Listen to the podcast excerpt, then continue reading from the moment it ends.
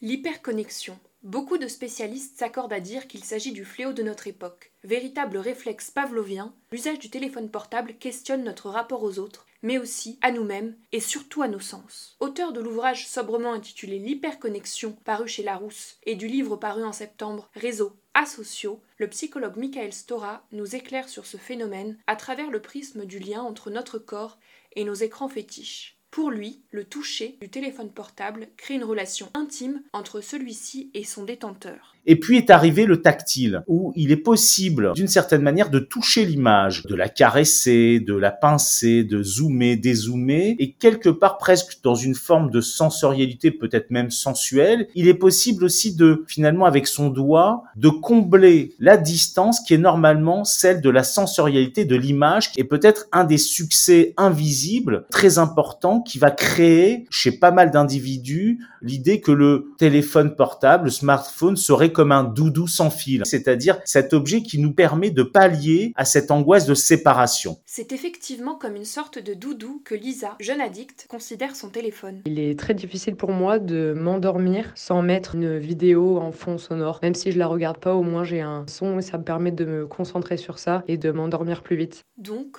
au-delà du toucher, le son est également très important pour déterminer notre rapport aux écrans. Le son est très important parce que vous avez une correspondance entre trois sensorialités, c'est-à-dire le toucher, l'image et le son. Et c'est un des grands plaisirs qu'on va trouver dans ce qu'on appelle la transmodalité. La transmodalité, c'est finalement le fait que, à nouveau, pour reprendre l'histoire du bébé, du nourrisson, le nourrisson naît avec ses cinq sens, mais il doit faire sans cesse l'expérience sensorie affectivo-motrice que un objet peut être vu, entendu, goûté, touché et senti. Et c'est au moment où il peut faire l'association entre ces cinq sens qu'il a l'impression que son corps est unifié et qu'il peut étrangement aborder l'abstraction. Tout cela va, par exemple, nous rassurer et confirmer que les trois sens et peut-être l'autre sens qui serait celui du mouvement, c'est pour ça que certains appellent que le mouvement serait le sixième sens, avec une chose aussi, c'est finalement cette cohérence narrative entre ces trois sens qui vient nous rassurer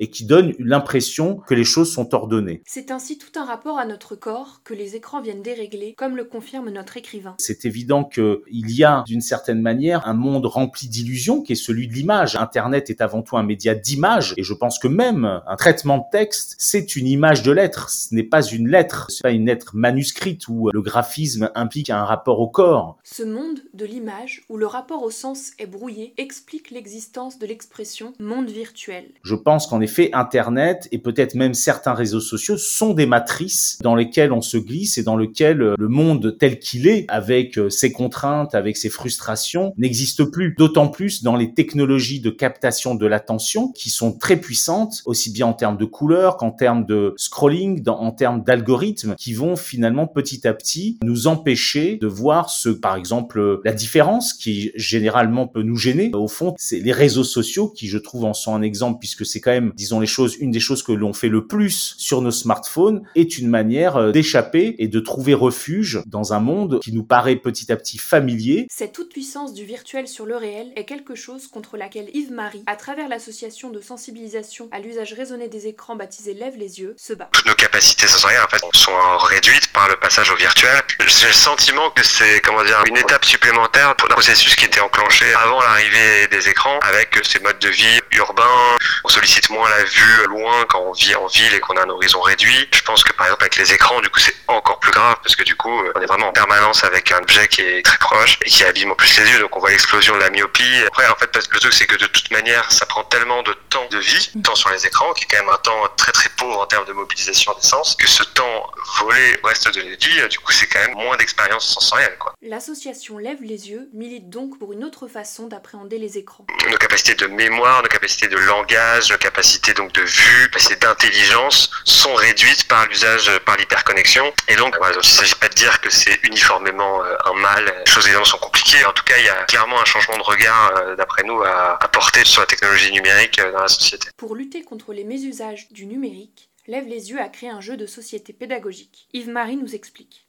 L'objet de notre association, c'est la reconquête de l'attention. On intervient euh, auprès de jeunes dans des écoles, dans des collèges, dans des centres sociaux.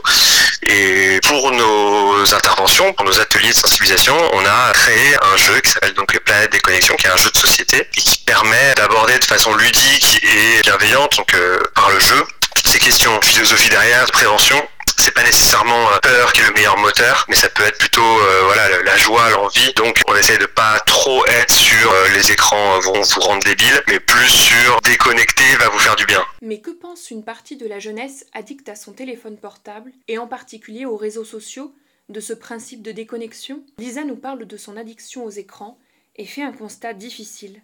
Ça se caractérise par des temps d'écran vraiment énormes, surtout pour euh, une euh, jeune femme comme moi qui a euh, plein de choses à faire de sa vie et qui reste scotchée sur son téléphone. Vraiment, je m'en rends compte et je crois que c'est ça le plus horrible. Mais déjà, je m'en rends compte et je trouve ça pas mal parce que la plupart des jeunes restent sur leur téléphone et pour eux, c'est normal parce qu'ils sont nés là-dedans en fait.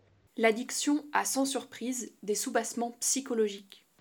Ça fait un an à peu près, je pense, que je pense en tout cas avoir cette addiction. Et le pire, c'est que je fais rien de spécial sur les réseaux sociaux. Je m'informe forcément, mais pas plus que ça. C'est vraiment juste le fait d'avoir quelque chose dans les mains. Pour moi, c'est un peu comme euh, avoir une cigarette dans les mains. Le fait de ne pas rien faire euh, me plaît. Il y a aussi quelque chose, c'est que je me suis rendu compte que d'avoir mon téléphone et de faire quelque chose avec mon téléphone, que ce soit réseaux sociaux ou autre, donc d'avoir mon téléphone dans la main, ça me permet d'avoir les pensées fixées sur quelque chose et de ne pas penser tous mes tracas quotidiens, on va dire, parce que dès que je pense, j'angoisse un peu. Le psychologue et écrivain Michael Stora fait lui aussi ce lien entre addiction et anxiété. Parler d'addiction portable, c'est une vraie question qui n'est toujours pas tranchée.